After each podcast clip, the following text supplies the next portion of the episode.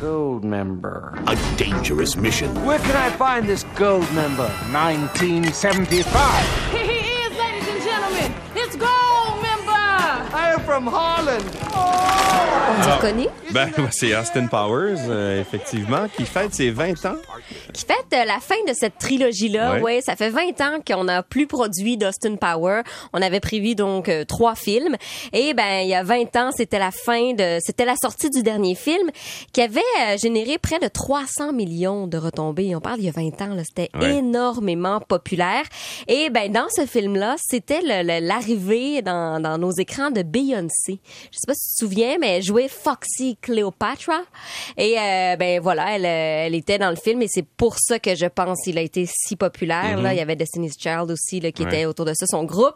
Il y avait aussi un caméo de Britney Spears, donc il y avait beaucoup d'artistes qui avaient accepté euh, d'y être présents.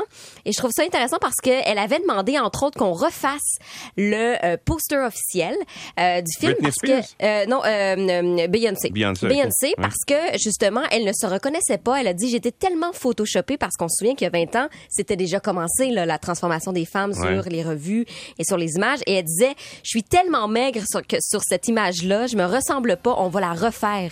Donc c'est assez intéressant hein, parce que ça commençait l'espèce de, euh, de, de, de modification qu'on veut peut-être pas voir nécessairement et l'extrême maigreur.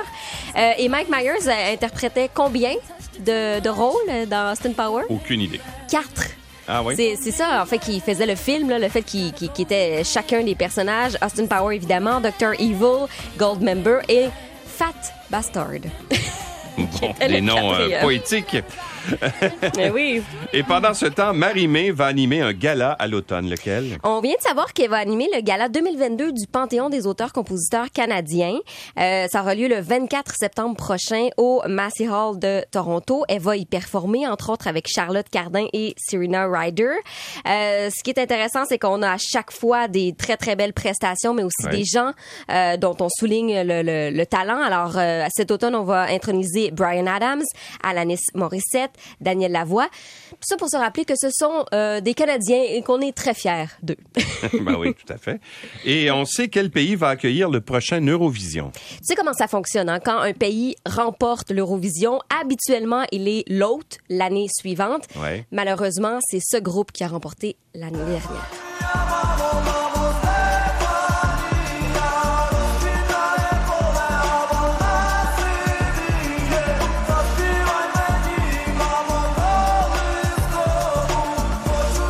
Pourquoi tu dis malheureusement?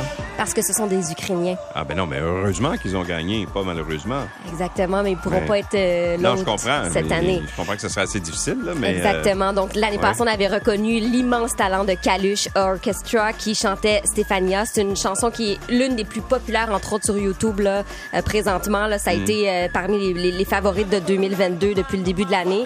Ce qu'il faut savoir, ben, c'est que dans les circonstances, le Royaume-Uni s'est proposé cette année. Ouais. Euh, on sent que les artistes ukrainiens sont très tristes de ne pas être en mesure de recevoir l'Eurovision euh, Chez dans eux. leur terre, Ouais. chez eux. Euh, par contre, ça pourrait être, ce qu'on espère, très, très fortement, euh, être l'autre pour 2023. Si tout était... la guerre est finie, ouais. Exactement, c'est ce Ouais. que j'ai envie de dire. C'est pour ça que c'est c'est une très, très grande parenthèse que, Ouais. que, que je dis. Mais voilà, le, le, le gouvernement britannique a dit, ben nous, on va les accueillir.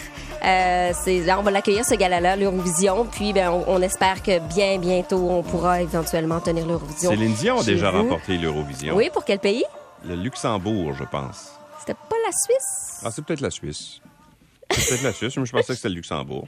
Mais euh, non, c'est peut-être la Suisse. Céline Dion. C'est la Suisse, c'est la Suisse, me C'est- dit-on. ouais. Bon. Mais c'est juste à côté. C'est dans la- le même, euh, le même continent. Hein?